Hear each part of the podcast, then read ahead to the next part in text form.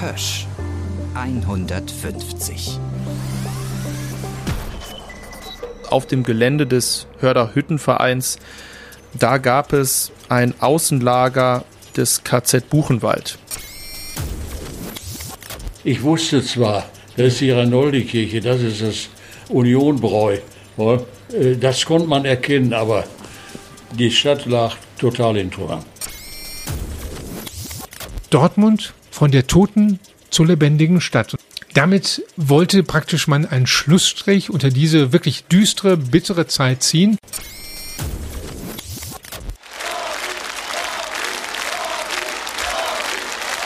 Wenn es nach den Stahlarbeiter ginge, hieße der Friedensnobelpreisträger 1989 Michael Gorbatschow. Hösch 150. Wie Stahl eine Stadt prägt. Hallo und willkommen zu einer weiteren Ausgabe von unserem Podcast Hösch 150. Mein Name ist Kai Bandermann, ich bin freier Journalist hier in Dortmund und mir gegenüber sitzt Till Krause, ebenfalls freier Journalist in Dortmund. Hi Kai. Hallo Till. Ja, und wir zwei sind jetzt schon seit einiger Zeit unterwegs, machen so eine Reise durch die Geschichte von Hösch, diesem großen Eisen- und Stahlunternehmen, das zu einem Konzern, einem großen Industriekonzern wurde und mit großer Bedeutung für Dortmund, sind da jetzt schon einige Jahrzehnte durch, haben auch festgestellt, dass die Hösch-Geschichte und die Stadtgeschichte von Dortmund sehr, sehr eng miteinander verbunden sind. Es ähnelt so ein bisschen, vielleicht kann man sagen, auch einer Ehe. die hängen aneinander, die leiden gemeinsam äh, miteinander, die sind abhängig in einer gewissen Form voneinander, in guten wie in schlechten Zeiten. Till, und heute, ich glaube, das kann man wohl ohne Übertreibung sagen, sind wir bei sehr schlechten Zeiten, vielleicht den schlechtesten Zeiten, die die deutsche Geschichte überhaupt erlebt hat. Definitiv, so kann man es auf jeden Fall äh, sagen, so muss man es wahrscheinlich auch sagen. Wir beschäftigen uns heute mit einem ganz schwierigen Kapitel, das habe ich auch in der Vorabrecherche festgestellt, nämlich mit der Zeit der Nationalsozialisten, mit der Zeit des Zweiten Weltkrieges und natürlich auch mit der Rolle von Hösch.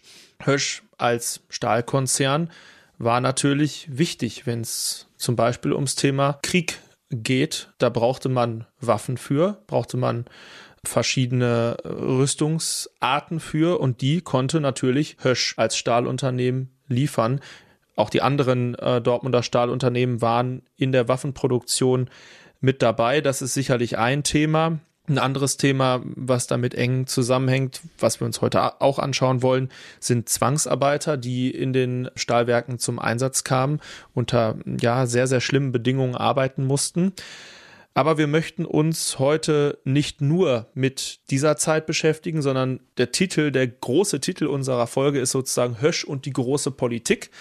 Wir möchten uns auch mit der Zeit beschäftigen, die danach angefangen hat. Genau, es gab eine Zeit nach dem Krieg. Wir wollen uns angucken, wie es bei Hösch und den anderen Werken aussah, wie die Stadt aussah. Es war eine Zeit nach dem Krieg, aber im Prinzip, das Schlimme ist ja, der nächste Krieg fing gleich an. Es war aber kein Krieg, der Tod und Zerstörung gebracht hat, sondern Angst und Schrecken. Der Kalte Krieg begann, gut und böse, schwarz und weiß, der böse Russe, der gute Ami, so haben wir das gelernt. In diese, in diese Bundesrepublik sind wir reingeboren worden. 40 Jahre lang war das eigentlich eine feste Größe und dann änderte sich etwas. Dann kam einer, dann kam ein Mann, der das alles über den Haufen geworfen hat, der dieses rechts-links äh, nicht mitmachte. Das war der Generalsekretär der KPDSU, Michael Gorbatschow, der große Veränderer.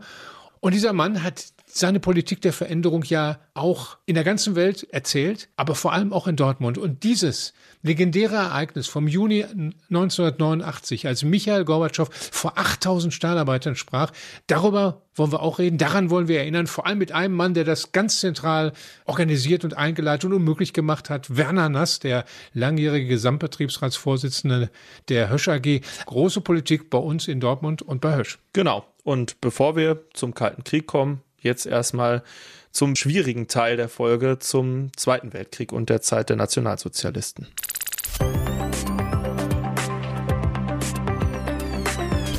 Januar 1933 passiert es, die Machtübernahme, wie das heute heißt, der Nationalsozialisten Das heißt, Adolf Hitler wurde äh, zum Reichskanzler gewählt und ernannt. Das ist weit weg, das war Berlin, aber was hat das in Dortmund für Folgen gehabt? Was hat das bei Hösch ausgemacht? Wie ging es da zu der Zeit zu, Till? Also es fing dann in den Folgejahren direkt an, dass Hösch in den Dienst der Rüstung gestellt wurde, also dass da angefangen wurde, Rüstungsgüter herzustellen. Das kann man auch sehen an den Auslastungszahlen, zum Beispiel der Hochöfen und der Stahlwerke. Also die Auslastung lag äh, vor der Machtübernahme der Nazis noch bei so ungefähr rund 60 Prozent und das stieg dann auf bis zu 90 Prozent an. Die Rohstahlproduktion ist total angestiegen von 4,6 Millionen Tonnen auf 15 Millionen Tonnen im Ruhrgebiet.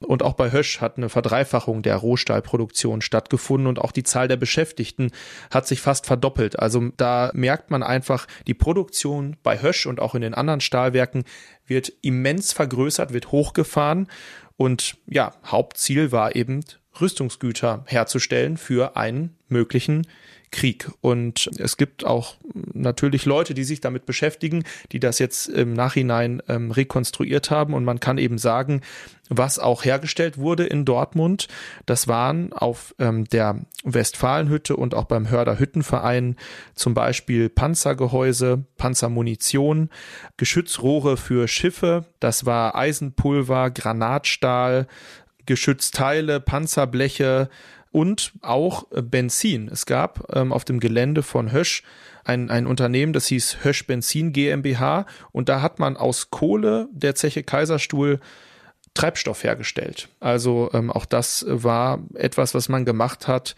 ja, für, für einen möglichen Krieg. Und das äh, fing eben ähm, schon in den 30er Jahren an. Der Krieg startet dann ja erst 39. Neben diesen ganzen Rüstungsgütern hat man aber auch zum Beispiel Bauteile hergestellt für die Infrastruktur, für die Verkehrsinfrastruktur. Das berühmte Stichwort Spundwand muss man da nennen. Also, also die Spundwandproduktion wurde hochgefahren. Autobahnen, Brücken, Wasserwege, dafür hat man das gebraucht.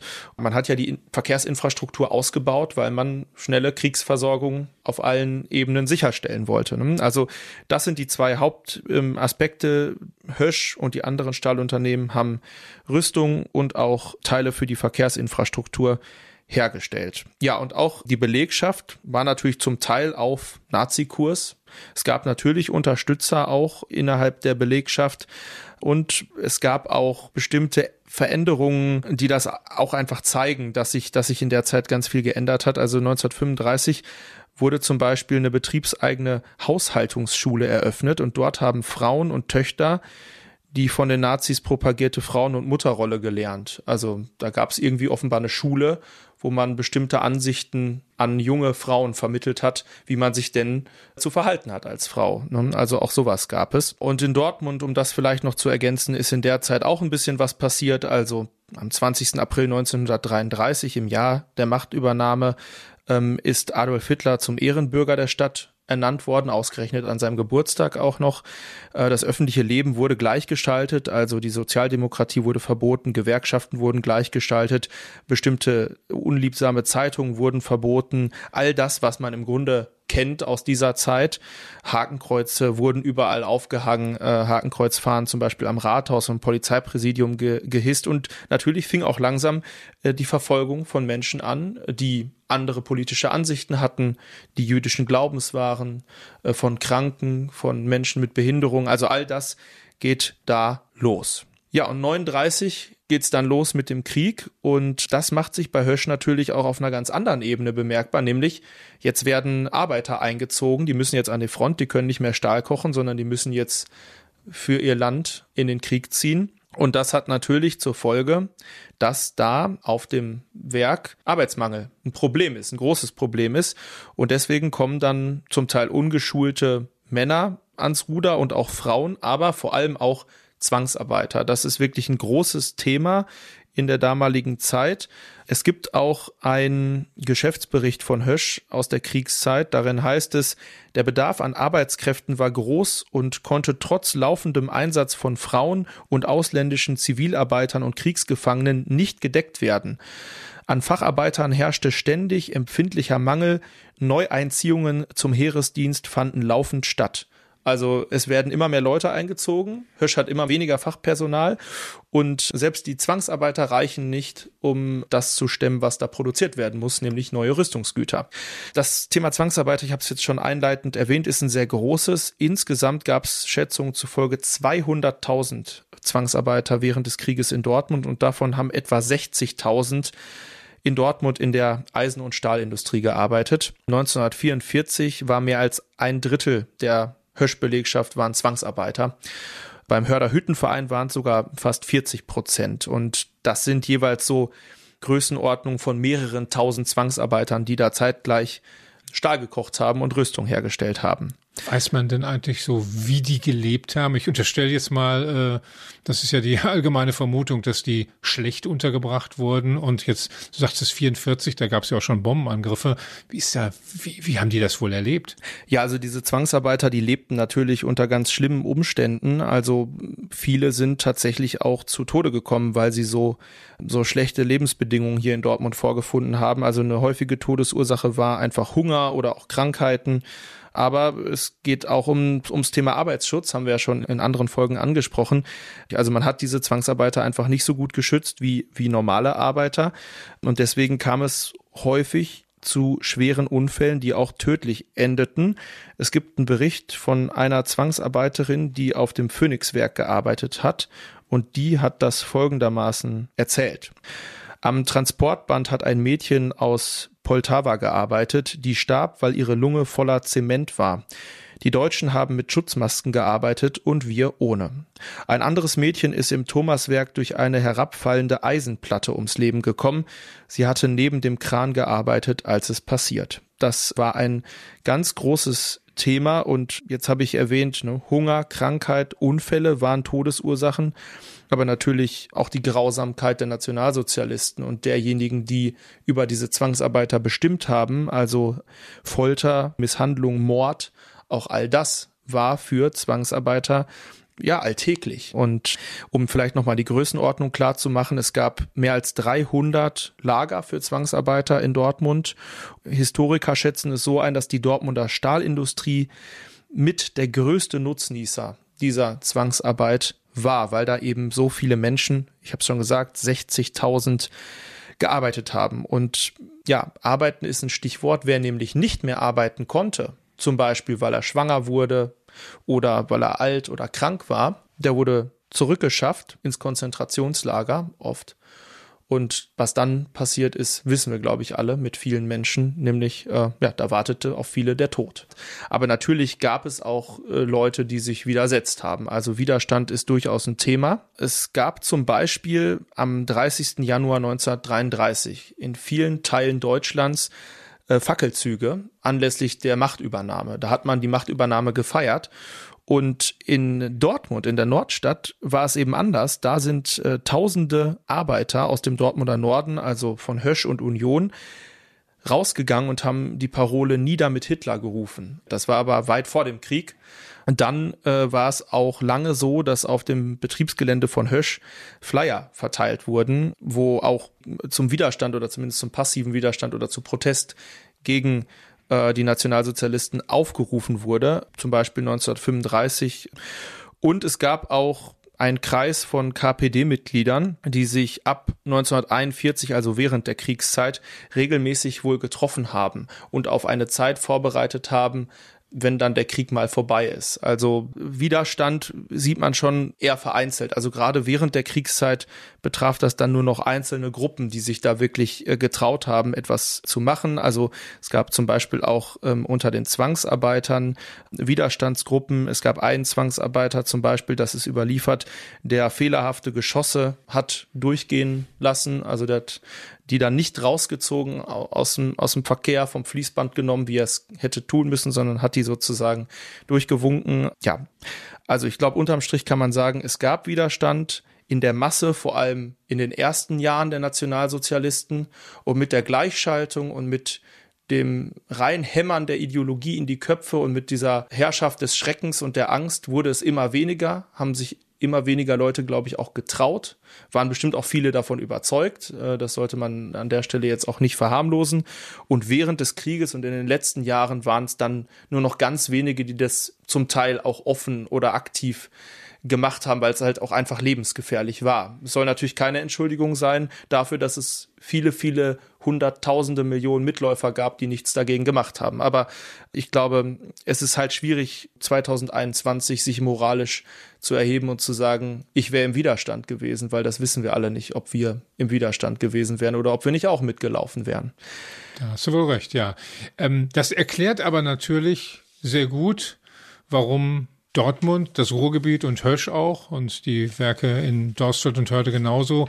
Dann natürlich, als es zu Kriegshandlungen kam und der Krieg vor allem sich gegen Deutschland wendete, die Angriffe, die Luftangriffe insbesondere auf Deutschland kamen, dass da dann diese Unternehmen, die du gerade beschrieben hast, wegen ihrer Ausrichtung, wegen, ihrer Bedeutung für die Rüstungswirtschaft äh, der Nationalsozialisten äh, und damit auch für, für, die, für die Reichswehr, dass die Ziel der Angriffe waren. Wann ging das los? Äh, wie heftig waren diese Angriffe und gezielt auf was hatten dies abgesehen? Weiß man das, was die Briten und die Amerikaner insbesondere auf wen dies, auf was dies abgesehen hatten? Ja, tatsächlich gab es ganz viele Luftangriffe in Dortmund, weil Dortmund, wir haben es schon gesagt, eben Rüstungsproduktionsstandort war, mit diesen Stahlwerken in Dortmund wichtig war für die Nationalsozialisten, wichtig war, um Krieg führen zu können. Und natürlich, wenn man taktisch denkt, auf Seite der Alliierten, dann muss man die Waffenzufuhr stoppen. So, und deswegen war das ein, ein beliebter äh, Angriffspunkt und gerade in den letzten beiden Kriegsjahren, also 44, 45, sind ganz, ganz viele Luftangriffe geflogen worden, mehr als 100. Und äh, ja, da sind wirklich tausende Dortmunder gestorben im Bombenhagel.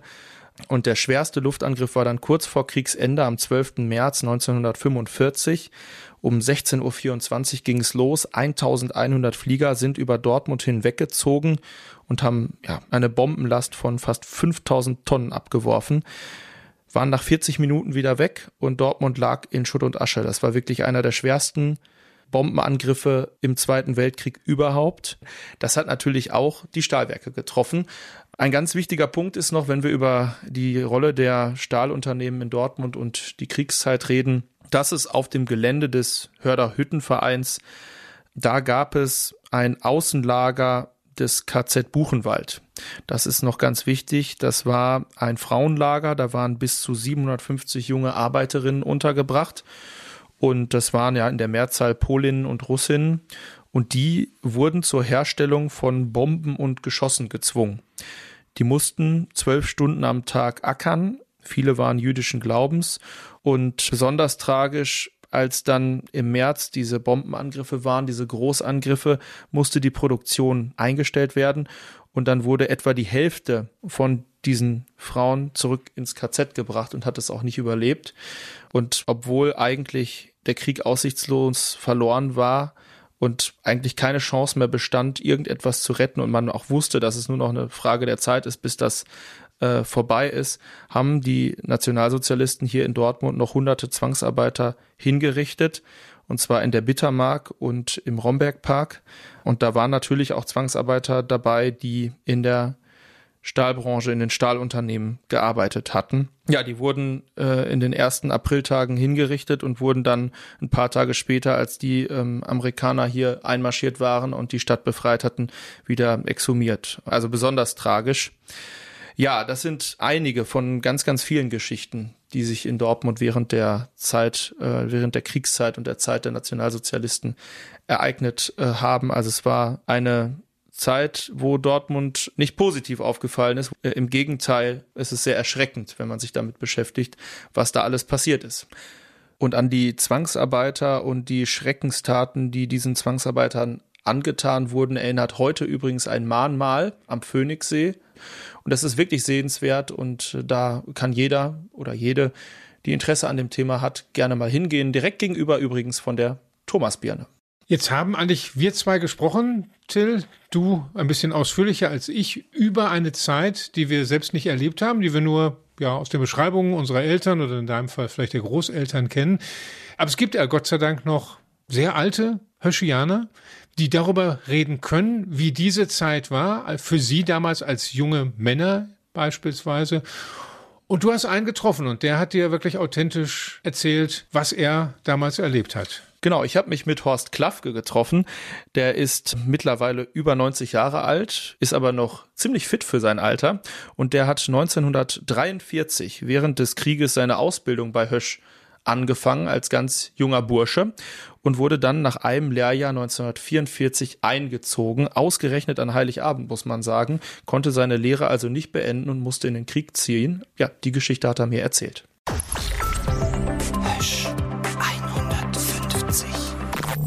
Der Höschianer.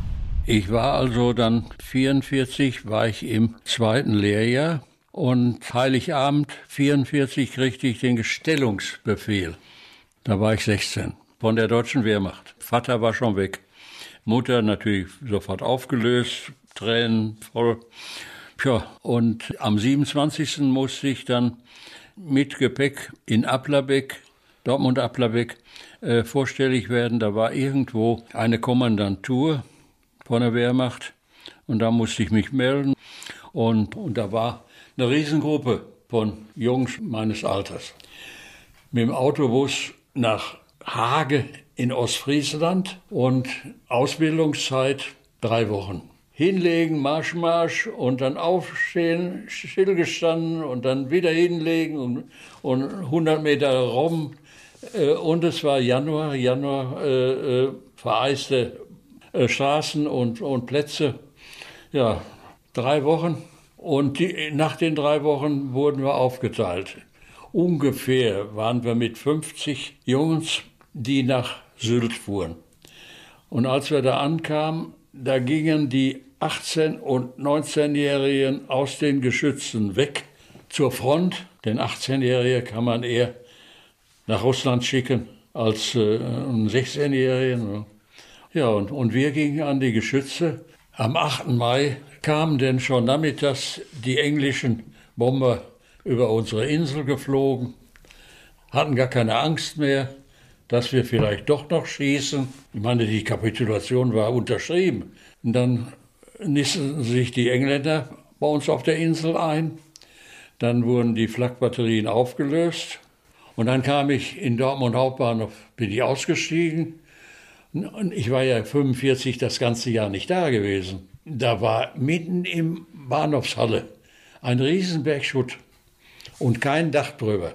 Da bin ich da durch und bis zum Ostentor, Kaiserstraße, marschiert. Marschiert ist gut, ich war alleine. Und dann Reichswehrstraße, angeklopft. Ja, Mutter war natürlich froh. Und, und haben Sie Dortmund wiedererkannt? Als Sie nee, nee. Also ich, ich wusste zwar, das ist die Ranoldi-Kirche, das ist das Unionbräu. Äh, das konnte man erkennen, aber die Stadt lag total in Trümmern.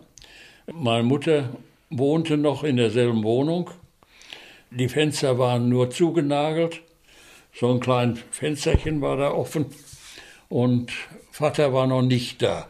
Mein Vater kam erst Pfingsten 46 aus Gefangenschaft. Ja, und mein, meine Zukunft ging so weiter, äh, dass ich mich nach Weihnachten dann nicht nur bei der Polizei wieder angemeldet habe, sondern auch bei der bei Hösch, bei der Westfalenhütte.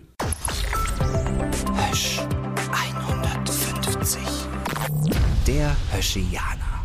Ja, das ist große Politik, über die wir heute reden. Der Krieg, die Zeit des Nationalsozialismus mit all seinen Grausamkeiten und seinen gigantischen Folgen natürlich. Schlimme Sachen.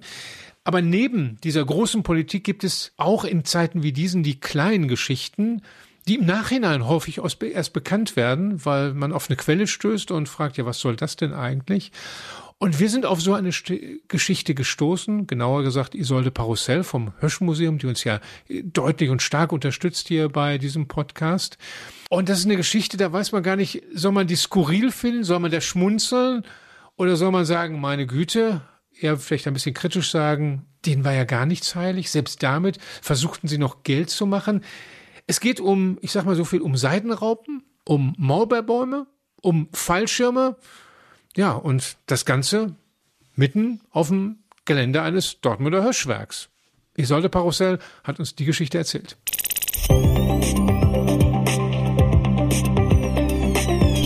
Ich habe bei der Suche nach einem anderen Objekt im Depot einen Ordner Seidenraupenzucht gefunden und dachte mir so, was hat das mit uns zu tun? Was hat das mit Hösch zu tun? Wenn man ihn dann durchblättert und ein bisschen drüber nachdenkt, ist es gar nicht so irrelevant, denn Seide war kriegswichtig. Also man konnte ab 1938 in Deutschland auch schon Kunstseide herstellen. Man brauchte Seide, um Fallschirme zu produzieren, also für den Heereseinsatz. Aber der Rohstoff für Kunstseide ist Erdöl und das ist natürlich im Deutschen Reich jetzt nicht das, der vorrangige Rohstoff gewesen, den man ohne Handel bekommen konnte. Also ging man wieder zurück auf die klassische Produktion von Seide, die seit knapp 3000 vor Christus betrieben wird. Man züchtet Seidenraupen. Für die Seidenraupenzucht, also damit die diese kleinen Tiere etwas fressen, braucht man Bäume, Maulbeerbäume, die überall wachsen, also auch in unseren Gefilden.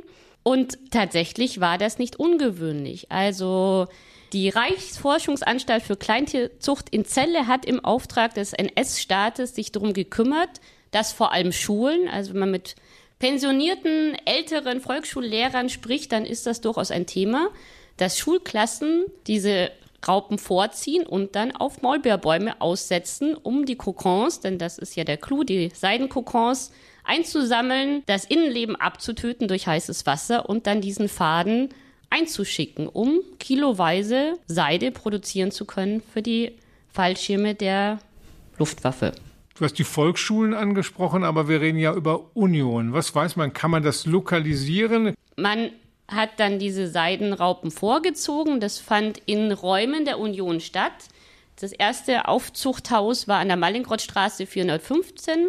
Wir haben Pachtscheine, wir haben Zeitungen, Reichszeitungen, der deutsche Seidenbauer, wo erklärt wird, was man machen muss, wie man düngen muss, wie man die Kästen desinfiziert, wie man vernünftige Rankhilfen baut. Also das war wirklich im großen Stile angelegt. Es war auch so angelegt, dass Besucher, da haben wir auch ein Schreiben des Werkes, dass Besucher erwünscht waren, sich das anzusehen. Einerseits, um selbst auf die Idee zu kommen, Seidenraupen fürs Reich zu züchten, andererseits natürlich auch als positive Außendarstellung für das Werk. Diese Fallhöhe, ne, der Kontrast, der harte, langlebige Stahl und das Seide, das zarte, äh, ganz äh, sensible, dünne Material Seide, ne? also der Stahl und Seide fast Wand an Wand produziert wurden, schon, schon skurril. Natürlich ist es überraschend, es passt aber ins große Ganze, dass natürlich die Unternehmen grundsätzlich kriegswichtig sein wollten, ganz aus pragmatischen Gründen. Das ist ökonomisch gedacht, ganz egal, wie sie ideologisch dazu standen. Und dass so große Betriebe erst recht ihre Verantwortung drin gesehen haben, Teil der Kriegswirtschaft zu sein.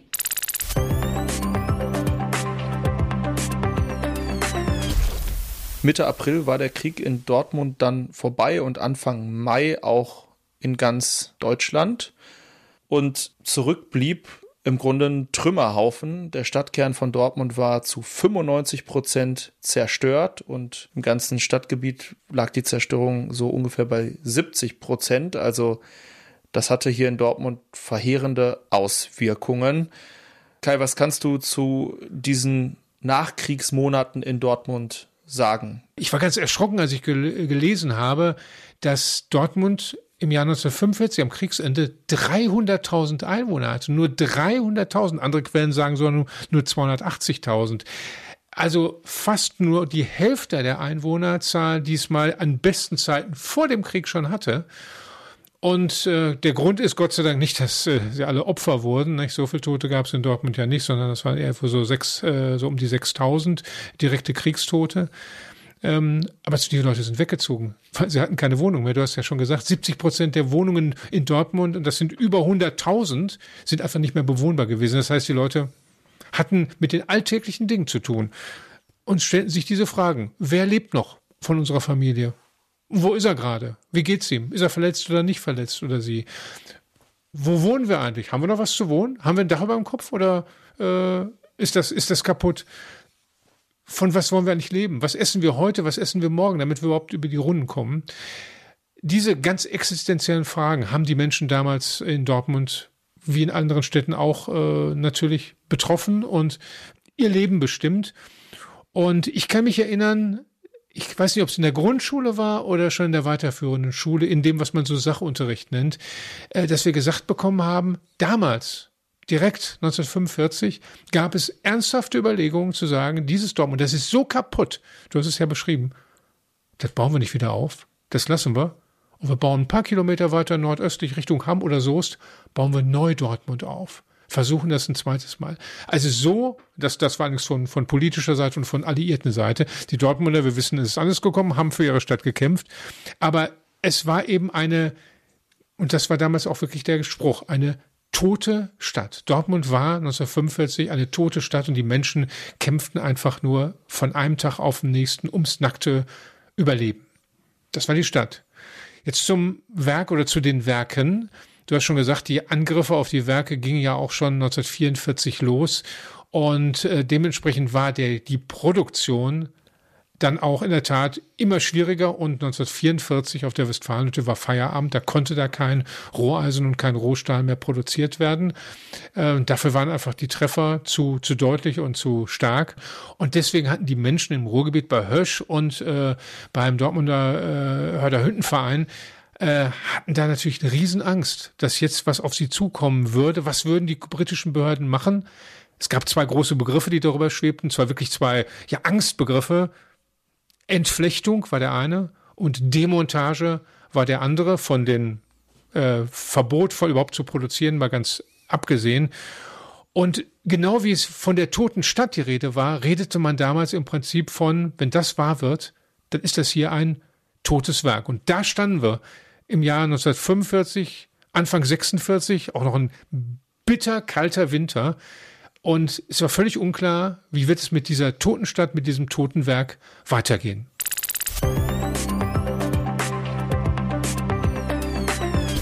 Ja, und was ist tatsächlich passiert? Dann als äh, das Jahr 1946 so langsam losging. Zunächst mal haben die britischen äh, Alliierten ernst gemacht. Sie haben entflochten. Am 1.10.1947, das war so ein Stichtag, wurden die Dortmunder Werke, also die Hösch AG und die anderen, die ja zum, äh, zu den Vereinigten Stahlwerken gehört, zu diesem mega großen Konzern, wurden entflochten. Vereinfacht gesagt, man hat das auseinandergerissen. Diese mühsam zusammengebastelten, integrierten Hüttenkonzerne, über die wir schon gesprochen haben, das Werk von Springorum äh, und so weiter, das haben die auseinandergerissen, weil ihnen natürlich klar war, betriebswirtschaftlich war das genau richtig, dass sie es so machen, aber sie wollten ja äh, die deutsche Industrie und auch Hösch und die Höschwerke sch, äh, schwächen und haben dann gesagt, also die Zechen kommen wir gleich ganz raus in eine eigene Behörde, die kriegt ihr komplett weggenommen. Äh, alles das, was an Weiterverarbeitungsbetrieben ist auch weggenommen und selbst die einzelnen Werke wurden dann nochmal parzelliert und wurden praktisch jedes eigenständig gemacht. Also die Westfalenhütte, nur die Westfalenhütte war am Ende eine eigene Aktiengesellschaft mit nichts davor und nichts danach. Also man hat versucht, so kleine Einheiten zu machen, nach dem Motto, die sind so klein, die können nichts mal ausrichten. Also das war aber die juristische Seite. Das andere ist natürlich, was passiert mit den Anlagen. Da sind wir bei der Demontage und da passiert eben äh, doch das, was die Beschäftigten gehofft hatten, verhindern zu können. Äh, es gab eine Liste, es gab mehrere Listen sogar von Demontageorten und Demontagewerken und Objekten, äh, die die Alliierten aufgeführt hatten, aufgelistet hatten, wo sie sagten, das bauen wir ab, das nehmen wir mit und bauen das irgendwo bei uns im Land wieder auf und zwar als Entschädigung, ne? als Reparaturleistung dafür, was Deutschland der Welt angetan hat, an, an, Schäden, an materiellen Schäden und von den, von den menschlichen Opfern, die ja eigentlich nicht bezahlbar sind, äh, mal ganz abgesehen. Da gab es Listen, die sind immer wieder erneuert worden, die sind immer ein bisschen entschärft worden, weil eben es da langsam auch so eine Gegenentwicklung, zu der ich gleich noch komme, gab. Aber am Ende hat es dann auch äh, Dortmund relativ heftig getroffen. Bei der Westfalenhütte war es der Elektroofen mit allem, was dazugehörte. Es waren äh, die äh, die ganzen Maschinen und Einrichtungen des Press- und Hammerwerkes, das ist restlos äh, abgebaut und abtransportiert worden. Die Drahtverfeinerung hat es auch erwischt. Die Drahtflechterei mit allen Maschinen wurde abgebaut, mit denen man eigentlich Stacheldraht und Drahtstifte hergestellt hätte. Also Nägel, auf Deutsch gesagt. Äh, da ging also eine ganze Menge weg und das spektakulärste, weil es wirklich zu einem, zu einem Aufstand fast schon gekommen ist, also zum, wirklich zu einem Streik, das war in Hörde beim, äh, äh, Hörder, äh, Dortmund-Hörder Hüttenverein, äh, da wurde die Grobblechstraße, die 5 Meter Grobblechstraße, die relativ neu war, die auch als sehr, sehr modern und als das Herzstück des Werkes galt, die wurde dann sogar noch 1949 gegen den Willen äh, der Arbeiter und den heftigen Protest auch der Stadt, die auch das nicht so richtig einsehen konnte, wurde die tatsächlich abgebaut. Die konnten das nicht einsehen, weil, und jetzt komme ich bei dem, was ich so schlecht verstehe, es links eine eine Gegenentwicklung gab. Und da sind wir bei der großen Politik. Es war ja im Prinzip schon bei, in Potsdam, beim Potsdamer Abkommen erkennbar, dass die Siegermächte, die sogenannten Siegermächte, sich nicht so richtig grün waren, dass es da eine klare Spaltung gab, die sich dann mit Kriegsende und den unmittelbaren, den Wochen und Monaten der Jahre immer weiter verdeutlichte, äh, dass es eine Abspaltung geben würde dass da die sogenannten drei Westmächte, die Westalliierten gab und auf der anderen Seite, Seite äh, die Sowjetunion. Und weil es eben da schwere politische Zerwürfnisse gab und andere Vorstellungen davon, wie die Welt äh, in Zukunft auszusehen hat.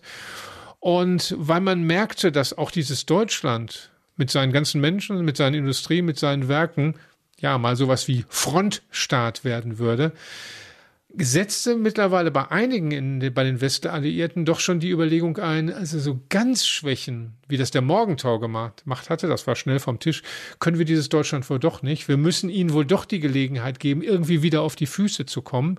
Und deswegen setzte praktisch, während einerseits demontiert wurde, gleichzeitig ein milder, sehr sanfter Prozess des Genehmigens ein. Also die Westfalenhütte und auch Hörde hatten schon im Jahre 1945 die ersten Genehmigungen, Permits, wie es das dann hieß, natürlich auf Englisch, um in ganz beschränktem Maß die Produktion von Roheisen und Rohstahl wieder aufzunehmen, auch von Produkten danach.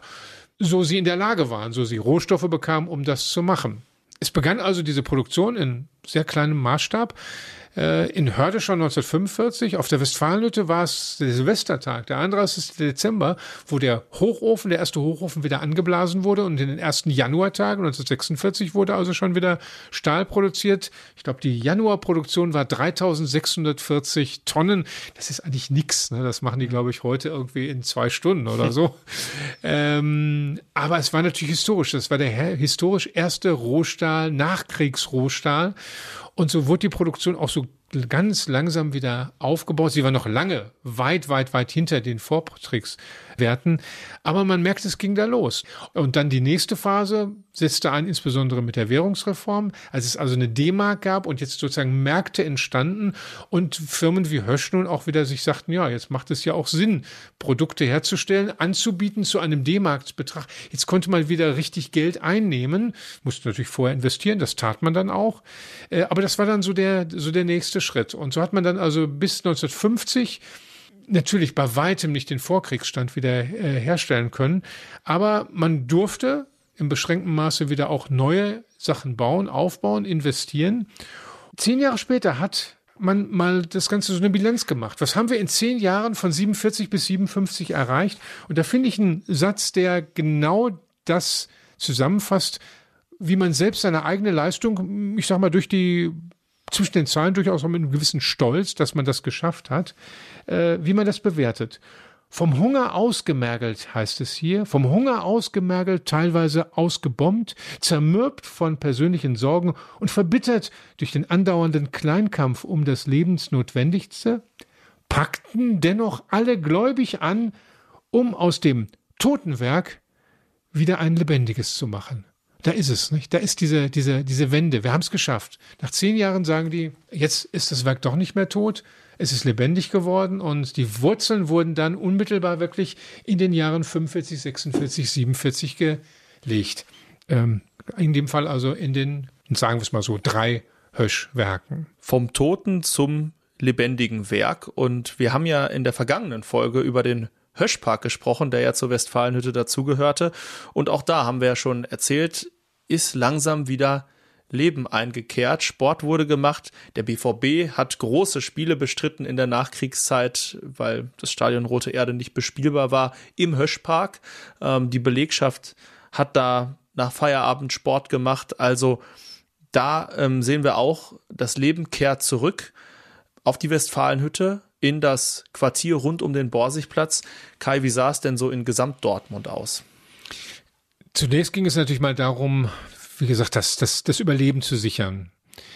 Aber auch wenn man sich auf sowas ja nicht äh, wirklich richtig vorbereiten kann, generalstabsmäßig ein Land wieder aufzubauen, haben die Alliierten, was die äh, organisatorische Seite betrifft, relativ schnell zugepackt an diesem äh, Apriltag, von dem du gesprochen hast, als die Amerikaner einmarschierten, die Briten übernahmen, gab es auch schnell organisatorische Strukturen. Es gab zum Beispiel einen, sofort einen Oberbürgermeister, der eingesetzt wurde. Die Briten wollten das natürlich nicht alles selber machen, sondern sie haben unverdächtige Menschen aus der Verwaltung oder aus der Politik angesprochen und die ich vermute mal auch natürlich zwangsverpflichtet, aber ich denke mal, dass die das dann gerne gemacht haben, um etwas für ihre, äh, für ihre Stadt zu machen. Der erste Oberbürgermeister wurde da von den Briten natürlich ernannt. Es war übrigens einer von der CDU, äh, Hermann Ostrop äh, ist das gewesen. Wir sagen ja immer, es gab nie, ne, in Dortmund gab es immer nur SPD-Oberbürgermeister. Richtig ist nur gewählte. Aber es gab vorher einen, zumindest einen, der ernannt wurde. Der war von der CDU, 1945 bereits. Ging es relativ schnell über dann auch, dass wir ein geordnetes Leben versuchten zu bekommen in Dortmund.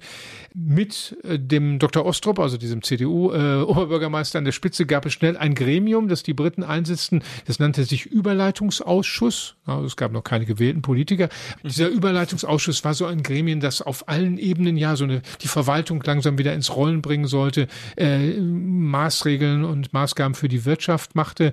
Im August, am 6. August, nahmen die Gerichte sogar in Dortmund schon wieder ihre Tätigkeit auf. Also 6. August 45. Am 7. August 45 die Volksschulen. Also der Schulbetrieb ging auch schon wieder ganz schnell, also wenige Wochen eigentlich nach der Kapitulation an den Staat. Die Parteien in Dortmund gründeten sich eine nach der anderen, auch alles noch im Jahr 1945, denn man wusste, es würde wohl bald gewählt werden.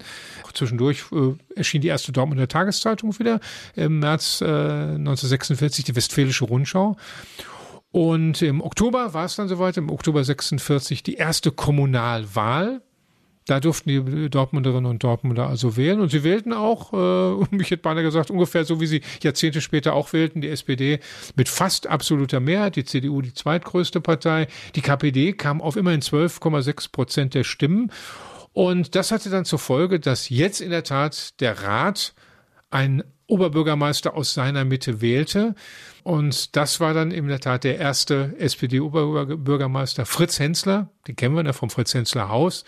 Äh, das war der erste, der wurde gewählt. Ähm, all diese Dinge hat die Stadt natürlich beobachtet und sie hat sie auch zusammengefasst. Und so wie Hösch eine Bilanz gezogen hat, nach zehn Jahren und zu dem Ergebnis kam, vom Toten sind wir zum lebendigen Werk geworden, hat auch die Stadt Dortmund Bilanz gezogen. Die hat es aber ein bisschen schneller gemacht. Schon nach fünf Jahren im Jahr 1951 gab das Presseamt ja ein Buch, muss man sagen, heraus. Ein hochformatiges, dickes Buch mit einem leuchtend roten Einband.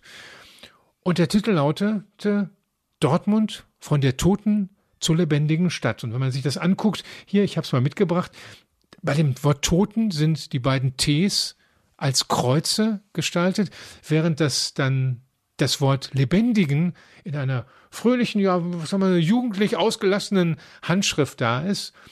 Und äh, damit wollte praktisch man einen Schlussstrich unter diese wirklich düstere, bittere Zeit ziehen. Und das passt auch ganz gut, denn im Jahr 1950 gab es auch den 500.000. Einwohner wieder. Dortmund war also von diesen ganz tiefen 300.000 innerhalb von fünf Jahren auf 500.000 wieder gestiegen. Und es sollte im Prinzip symbolisieren, auch dieses Buch, wir haben es geschafft, wir haben die Wende geschafft, wir sind es wieder. Wir sind wieder eine lebendige Stadt mit einem lebendigen Stahlwerk draußen vor der Tür. Eine der zentralen Figuren, die es möglich machte, dass aus dem Toten ein lebendiges Werk wurde, war der Arbeitsdirektor den Hösch seit 1947 hatte, Alfred Bernsen. Er war es äh, viele Jahre ähm, und war ganz entscheidend daran beteiligt, dass ja Hösch auch von seiner sozialen Ausrichtung zu dem Unternehmen wurde, das es dann auch gewesen ist, sehr viele Jahre. Und deswegen ist Alfred Bernsen in dieser Folge unsere Hösch-Legende und ihn stellt vor und erzählt sein Leben Klaus-Dieter Klausnitzer. Hösch 150. Die Legende. Legende. Jeder Besucher des Freibads Stockheide kennt ihn. Den Trinkbrunnen gleich hinter der Sammelumkleide. Mit der putzigen, gelockten Putte, die einen viel zu großen Spaten mit beiden Armen umklammert. Auf dem Rand des kleinen Beckens steht umlaufend ein rätselhafter Spruch. Alles Leben fließt, rastlos eilt's dahin. Besinnt euch, ringt nach dem Segen, erkennet Not. Die kleine Figur hat die Riesenschippe in der Hand, weil genau an dieser Stelle Alfred Bernsen den ersten Spatenstich für das Bad gemacht hat. Und zwar am 1. September 1951, dem Tag seines 57. Geburtstags. Das war ein gewisses Risiko. Denn die Finanzierung des Bades stand zu diesem Zeitpunkt keineswegs fest. Doch Bernsen wollte dieses Schwimmbad unbedingt. Es passte in seine Vorstellung von Sozialfürsorge eines Unternehmens für seine Beschäftigten. Alfred Bernsen war der erste sogenannte Arbeitsdirektor von Hösch. Im Oktober 1947 wurde er auf diesen Posten und damit in den Hösch-Vorstand berufen, zuständig für die Bereiche Personal und Soziales. Der Sozialdemokrat genoss als gelernter Walzwerker bei der Belegschaft große Sympathien. Er saß im Stadtrat und war seit August 1945 Betriebsratsvorsitzender beim benachbarten Hörder Hüttenverein. Bernsen trat selbstbewusst im Vorstand auf, empfand sich als gleichwertiges Mitglied was durch das Gesetz über die Montanmitbestimmung wenige Jahre später auch zu verbrieftem Recht wurde. Seine Aufgabe formulierte Alfred Bernsen einmal so der Arbeitsdirektor sieht seine Hauptaufgabe in der aktivsten Mitarbeit an, der Lösung der sozialen Fragen seiner Belegschaft, wobei er maßgeblichen Einfluss auf die dem Gemeinwohl dienende Produktion nehmen muss. Das bedeutete zum Beispiel, dass Bernsen eine feste Abteilung für die Arbeitssicherheit einrichtete und den Arbeitsschutz systematisch verbesserte. Es ging ihm nicht darum, sich durch das Verteilen von Mildtätigkeiten bei den Stahlwerkern beliebt zu machen. Er sprach vielmehr von Gerechtigkeit bei der Verteilung des Erfolgs der gemeinsamen Arbeit, also des Unternehmensgewinns. Das bedeutete für ihn faire Löhne, die Garantie von Arbeitsplätzen, auch während vorübergehender Krisenphasen, sowie eine beruhigende Absicherung der Beschäftigten bei Krankheit und im Alter. Er war Vorsitzender der Hösch Betriebskrankenkasse, die zahlreiche Unterstützungseinrichtungen unterhielt. Bernsen gab den Anstoß für eine zentrale Lehrwerkstatt und er kann mit Fug und Recht als Vater des Höschparks sowie des benachbarten Schwimmbades Stockheide gelten. Die Höschbelegschaft hätte ihren ersten echten Arbeitsdirektor gerne noch länger gehabt. Doch 1959, also mit 65 Jahren, bat Alfred Bernsen darum, aus dem Amt zu scheiden. Es ging nicht anders. Er war schwer krank und starb bereits ein Jahr später. Wie groß der Respekt für das Lebenswerk von Alfred Bernsen war, zeigt, dass am Tag der Trauerfeier im Juli 1960 auf der Westfalenhütte fast alles stillstand. Nur eine Notbelegschaft hielt die wichtigsten Anlagen unter Feuer. Tausende Mitarbeiter versammelten sich auf dem Platz vor der Hösch-Versuchsanstalt. Unter Sirenengeheul verließ der Wagen mit dem Sarg das Werksgelände. Der Name Bernsen blieb noch Jahrzehnte in Erinnerung. Besonders im Höschpark. Sein Sohn Heinz war viele Jahre der Leiter dieses Parks. Und auch im benachbarten Stockheidebad findet man Spuren. Man muss nur genau hinschauen. Der mysteriöse Spruch auf dem Schwimmbadbrunnen ist in Wirklichkeit eine geheime Botschaft. Alles Leben fließt, rastlos eilt's dahin. Besinnt euch, ringt nach dem Segen, erkennet Not.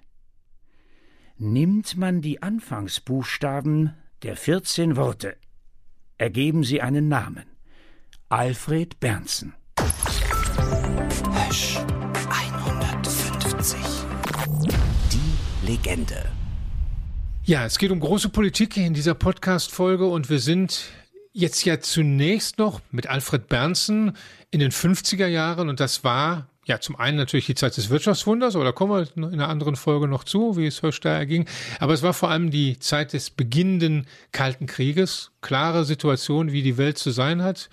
Und ich muss sagen, für mich, es ist eine Zeit, in die ich reingeboren wurde.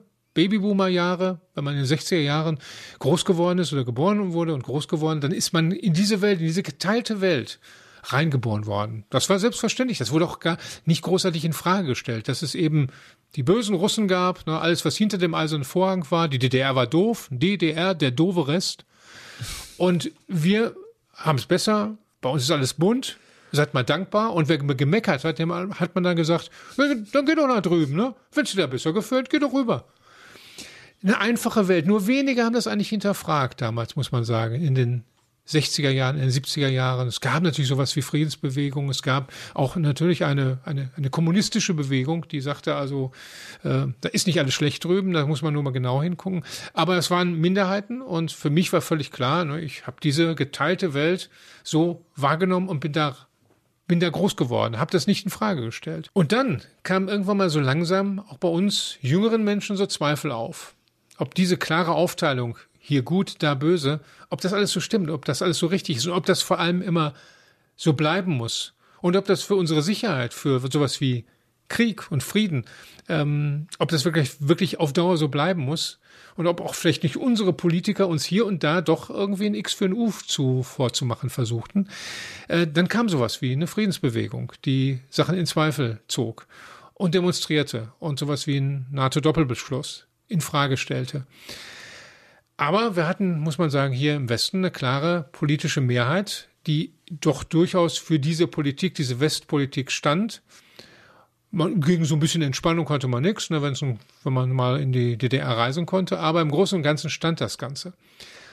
Und die Veränderung, die eigentliche Veränderung, dass wir die Welt haben, äh, kriegen konnten, die wir heute haben, die kam, weil es im Osten einen Veränderer gab. Ein Mann, der das alles über den Haufen geworfen hatte und der bereit war, einen Schlussstrich zu ziehen. Das war Michael Gorbatschow. Und äh, das haben einige hier im Westen bei uns früher gemerkt als andere. Und äh, dazu gehören auch Hirschianer. Und einer von denen, die das früh gemerkt hat und deswegen versucht hat, eine Beziehung im wahren Wortsinn, eine Beziehung zu diesem Mann aufzubauen, zu Michael Gorbatschow, dem zweitmächtigsten Mann der Welt, das war der Gesamtbetriebsratsvorsitzende, der Langjährige von Hösch, Werner Nass. Und den Till, den haben wir deswegen auch noch mal betroffen, denn er ist immer noch fit, lebt in Brakel.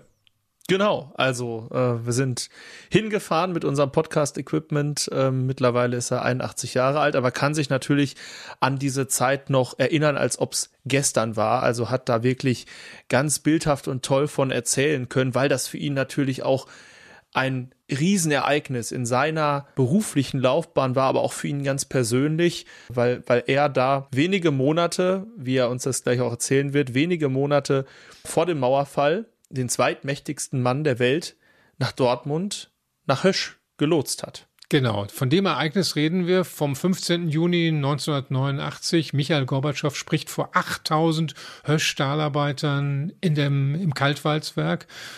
Und es war praktisch das Ergebnis einer mehrjährigen Reisediplomatie, so würde ich es mal nennen. Und das begann schon relativ früh, nämlich im Jahr 1984. Da hat er eine erste zweiwöchige Reise gemacht in die Sowjetunion. Diese 14 Tage in der Sowjetunion war für mich, wo irgendwo der Schlüssel umgedreht worden ist, aus verschiedenen Gründen. Ich habe dieses Land erst einmal gesehen, die Menschen kennengelernt und mit der Bahn von Ostberlin damals, mit dem Zug nach Moskau und eine Gruppe von 250 Kolleginnen und Kollegen wurden aufgeteilt auf, aus meiner Erinnerung, auf zehn Republiken. Wir sind von Moskau zurück nach St. Petersburg, damals Leningrad, in Richtung Westen und von dort in Richtung, alles in 14 Tagen, nach Sibirien, nach Kemerovo und Novokuznetsk und in Stalingrad äh, gewesen, dem heutigen Wolgograd. Und äh, diese 14 Tage waren für mich auch aus äh, einem persönlichen Hintergrund äh, was Besonderes. Mein Vater war Wittmann, hatte aus der ersten Ehe drei Kinder und ich kam als Nachzögling und hatte drei Geschwister, die alle so um die 18, 19 waren. Und der älteste Bruder ist eingezogen worden und irgendwo in Russland gefallen. Und äh, in diesem Land dann zum ersten Mal zu sein, das war für mich was Außergewöhnliches. Diese Eindrücke waren unglaublich, die ich mit nach Hause genommen habe. Äh, 85 gab es einen Wechsel an der Spitze der UdSSR.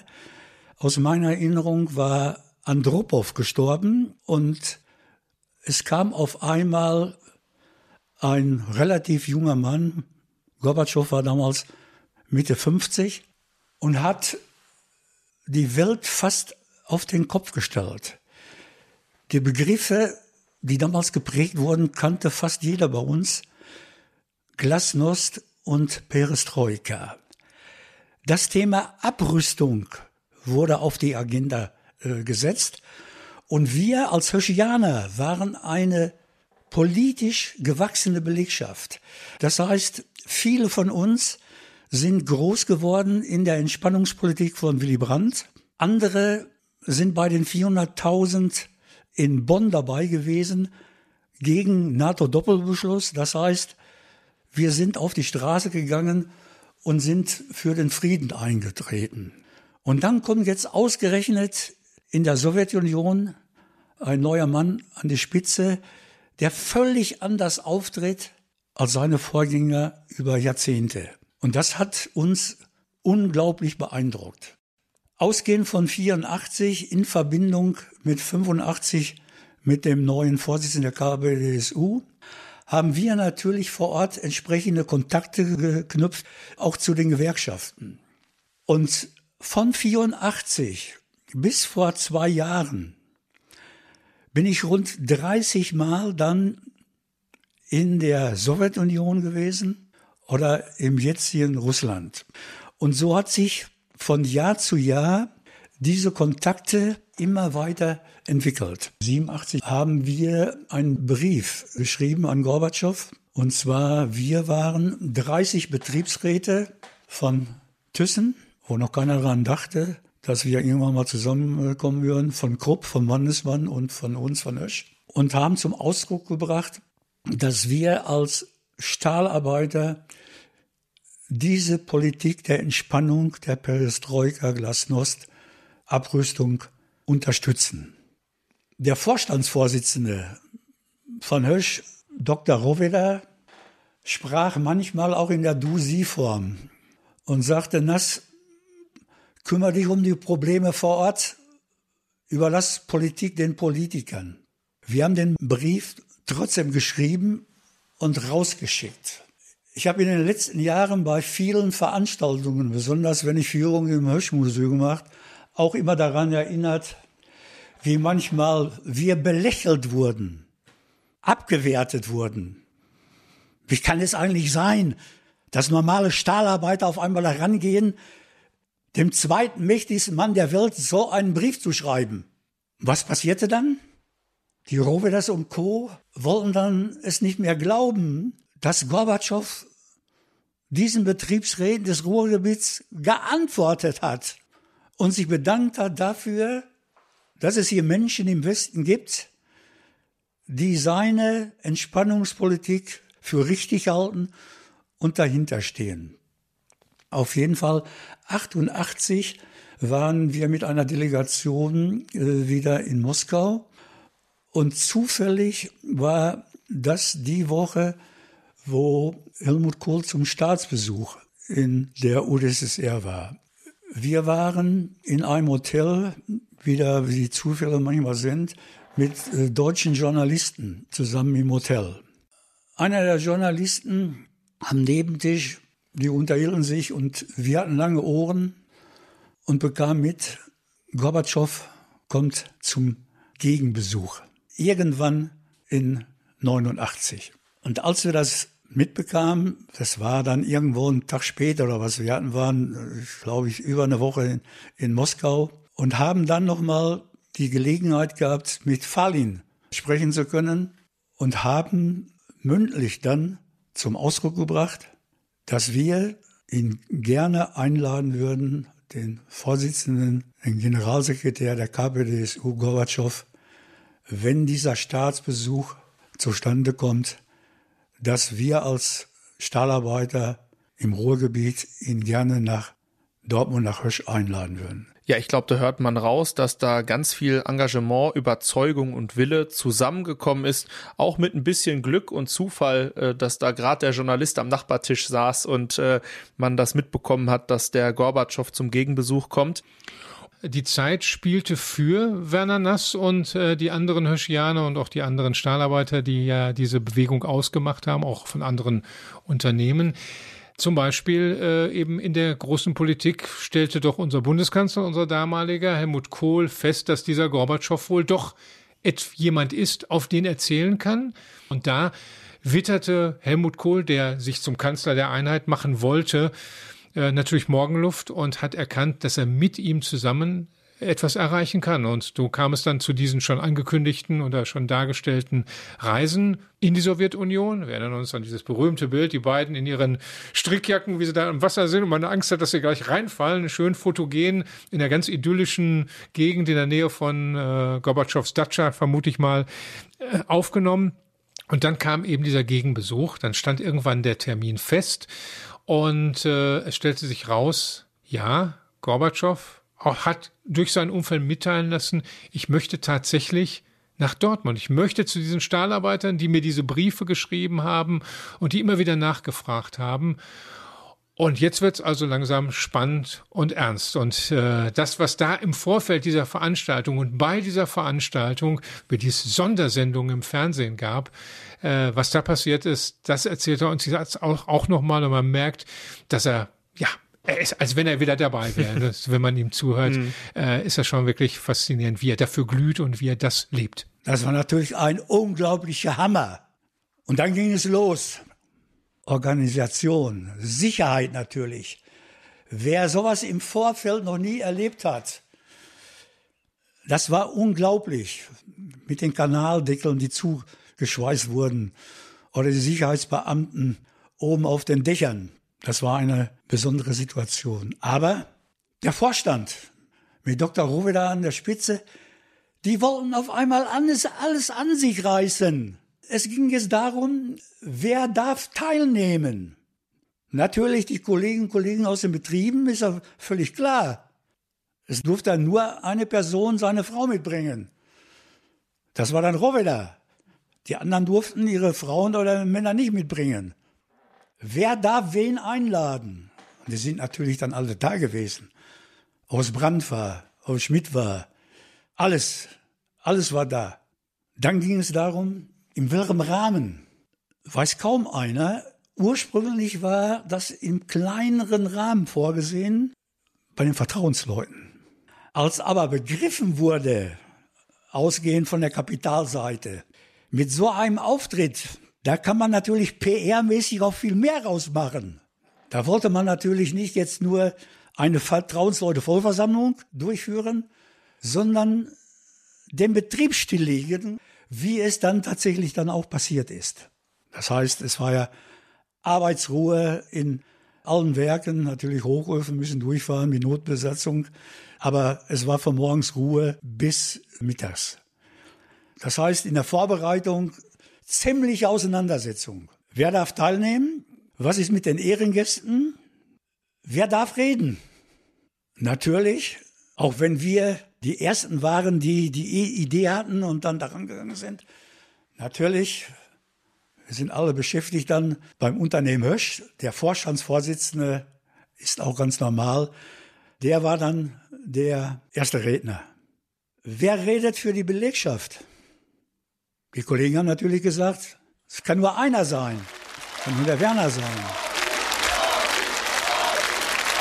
wieder und seine Frau und ich haben Gorbi und Raisa ja empfangen äh, vor der Halle.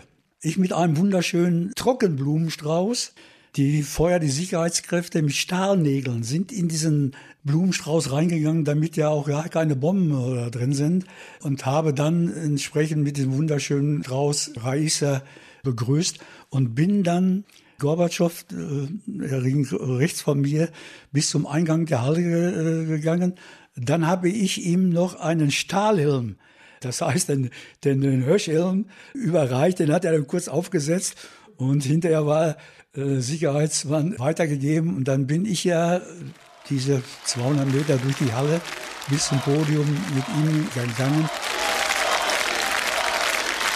Und ich habe ja anderthalb Meter daneben gesessen, nachdem ich geredet hatte. Hat er sein Manuskript zur Seite gelegt und hat den Dolmetscher unheimlich ins Schwimmen gebracht. Er hat eine völlig andere Rede gehalten, die ihm aufgeschrieben worden ist, weil er von der Stimmung in der Halle von 8000 Stahlarbeitern sowas von angetan war, dass er das zur Seite gelegt hat und ist im Grunde gefeiert worden wie ein, wie ein Popstar. Die Gorbi Gorbi Ruhe, es war unglaublich.